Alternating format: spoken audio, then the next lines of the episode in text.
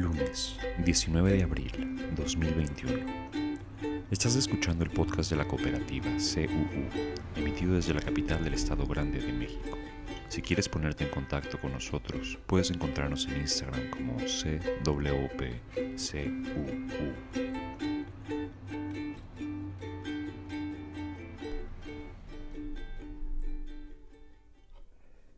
Mundo ha superado los 3 millones de muertes reportadas por COVID-19 y las infecciones aumentan en partes de Asia, América Latina y Europa.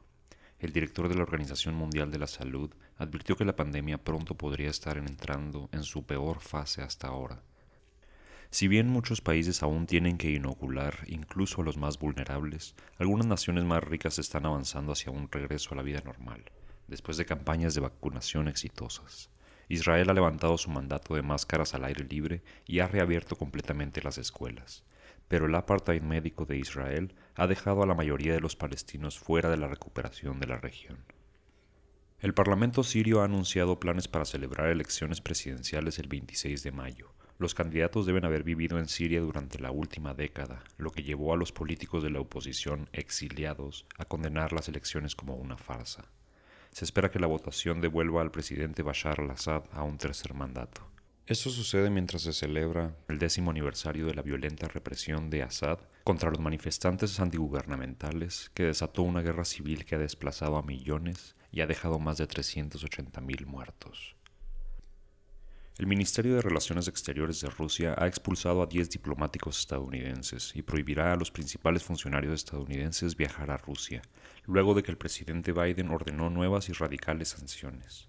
La Casa Blanca acusa a Rusia de interferir en las elecciones de 2020 y dice que los piratas informáticos rusos están detrás del ataque masivo de SolarWinds, que comprometió los sistemas informáticos de las agencias gubernamentales de Estados Unidos y decenas de empresas privadas. El presidente Biden retractó su decisión de mantener el límite de la era Trump en el número de refugiados admitidos en Estados Unidos, luego de una intensa reacción de algunos demócratas y grupos de derechos humanos. El límite anual actual es de solo 15.000, un mínimo histórico. Biden dice que anunciará el aumento del número para este año fiscal antes del 15 de mayo. Las protestas continúan en Chicago por el asesinato policial de Adam Toledo, un niño latino de 13 años. El video de la cámara corporal de la policía muestra que Adam tenía las manos en alto cuando un oficial lo mató a tiros en marzo.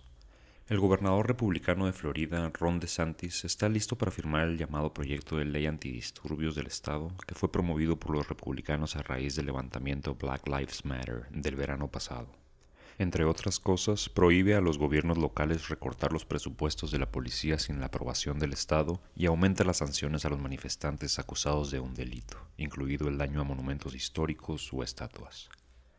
Las ocho víctimas del tiroteo masivo de la semana pasada en una instalación de FedEx en Indianápolis fueron identificadas. Cuatro de las víctimas eran personas seguidoras del sijismo, una religión monoteísta que tuvo origen durante el siglo XV en la región de Punjab dentro del subcontinente indio. La policía reveló que el asesino de 19 años y un ex empleado de FedEx compró legalmente los dos rifles semiautomáticos utilizados en el ataque. Tiempo atrás la policía le confiscó una escopeta después de que su madre expresó preocupaciones sobre su estado mental. Al menos otros dos tiroteos masivos tuvieron lugar en Estados Unidos durante el día de ayer. En Wisconsin, tres hombres fueron asesinados en un bar de la universidad y en Texas, otras tres personas murieron en un tiroteo en la capital, Austin. La policía de Carolina del Norte arrestó a dos hombres por la muerte a tiros de dos mujeres transgénero negras. Tiene registro de que 15 personas transgénero o no conformes con el género han sido asesinadas violentamente este año. Mientras tanto, los estados continúan impulsando leyes que amenazan la vida y la seguridad de las personas trans en todo el país otro proyecto de ley que prohibiría a los atletas trans en los equipos deportivos estudiantiles se está abriendo paso actualmente en la legislatura de Florida. Contemplan la posibilidad de someter a las personas a una inspección genital cuando el género esté en disputa. Este es el espacio publicitario de nuestro podcast. Separa las noticias internacionales de las nacionales, lo que informa Amy Goodman en Democracy Now! y lo que se dice en la conferencia matutina de López Obrador. El producto de hoy es el podcast de la cooperativa CUU, una cápsula informativa de 10 minutos que cubre varias noticias del día. Resume grandes rasgos los encabezados de un referente del periodismo independiente y sigue la conversación que se tiene en Palacio Nacional. En Noticias de México, AMLO habló sobre la reunión que tendrá con Joe Biden el próximo jueves, donde espera plantearle la idea de Sembrando Vida, para extenderla en Centroamérica, principalmente en Guatemala, Honduras y El Salvador. Le preguntaron sobre su reunión con Carlos Slim y dijo el tren Maya estaba dividido en cinco segmentos y uno de ellos está siendo desarrollado por Grupo Carso, el cual pertenece al ingeniero Slim. Dijo hablaron sobre expandir los turnos laborales para avanzar con mayor presteza AMLO reconoció la dimensión social con la que opera Carlos Slim, pues al creer e invertir en nuestro país genera empleos. Los empleos generan bienestar y el bienestar genera la paz y tranquilidad que tanto exigimos los mexicanos.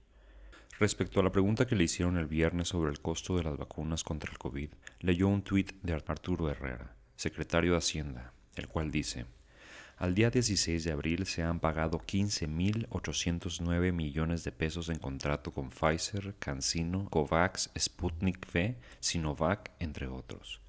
Los contratos que tenemos garantizan la adquisición de 250 millones de vacunas, más que suficiente para vacunar a todos los mexicanos. Dijo además que las inversiones que se han dado hacia el incremento de infraestructura y personal de salud permanecerán aún después de que disminuyan los contagios, porque hay una deuda con el pueblo en la atención a la salud. Sobre la ampliación del periodo de Arturo Saldívar al frente de la Suprema Corte de Justicia, dijo que a él no le parece inconstitucional, pero le toca a la Cámara de Diputados decidir si lo es o no.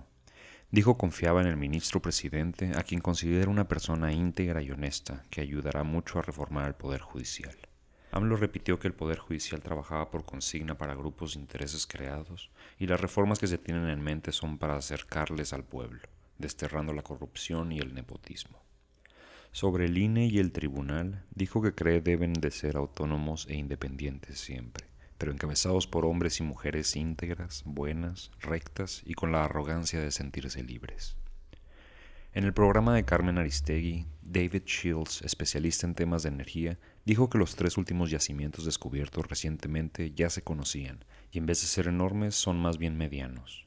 Dijo que hablar de autosuficiencia le parece bonito, pero muy alejado de la realidad energética. Luego de que AMLO dijera que se dejaría de vender petróleo crudo al extranjero una vez que Pemex pueda surtir a todas las gasolineras del país, gracias a la capacidad de refinación. AMLO dijo que seguro el experto no habló sobre el saqueo neoliberal, pero que a pesar de él estaban trabajando para terminar en 2023.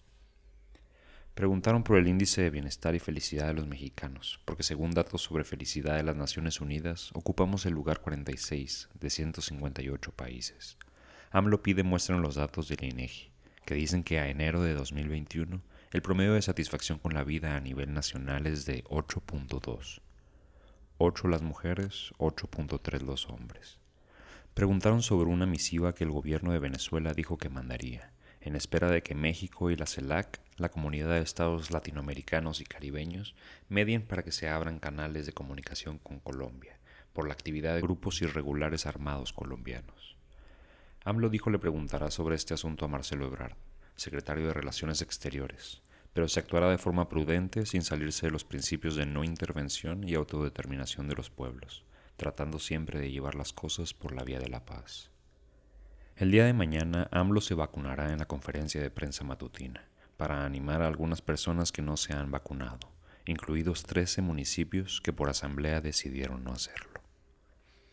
En noticias de Chihuahua, Maru Campos no es la única candidata de las próximas elecciones que figura en la nómina secreta de Duarte como se conoce al mecanismo que usó el exgobernador priista para sobornar a diputados, periodistas, dirigentes partidistas y líderes religiosos.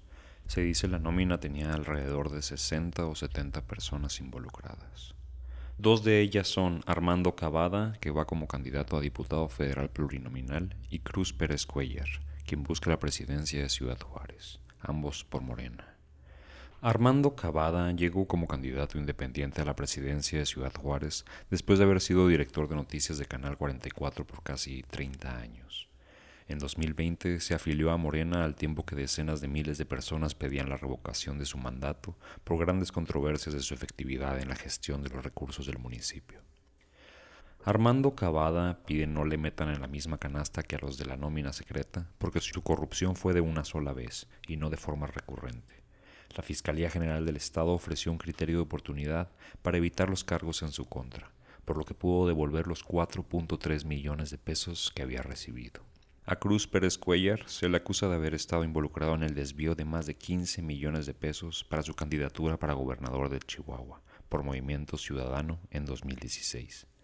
Actualmente es senador, por lo que la Fiscalía solicitó a la Cámara de Diputados lo desafueren para poder proceder en su contra. Cruz Pérez Cuellar dice que son inventos de Javier Corral y tildó el tema de electorero. Una cooperativa es una asociación autónoma de personas que se han unido voluntariamente para hacer frente a sus necesidades y aspiraciones económicas, sociales y culturales, por medio de una empresa de propiedad conjunta y democráticamente controlada. Algo así pretendemos hacer en nuestra ciudad. Si te interesa saber más o te gustaría participar en nuestras tertulias, puedes encontrarnos en Instagram como CWPCUU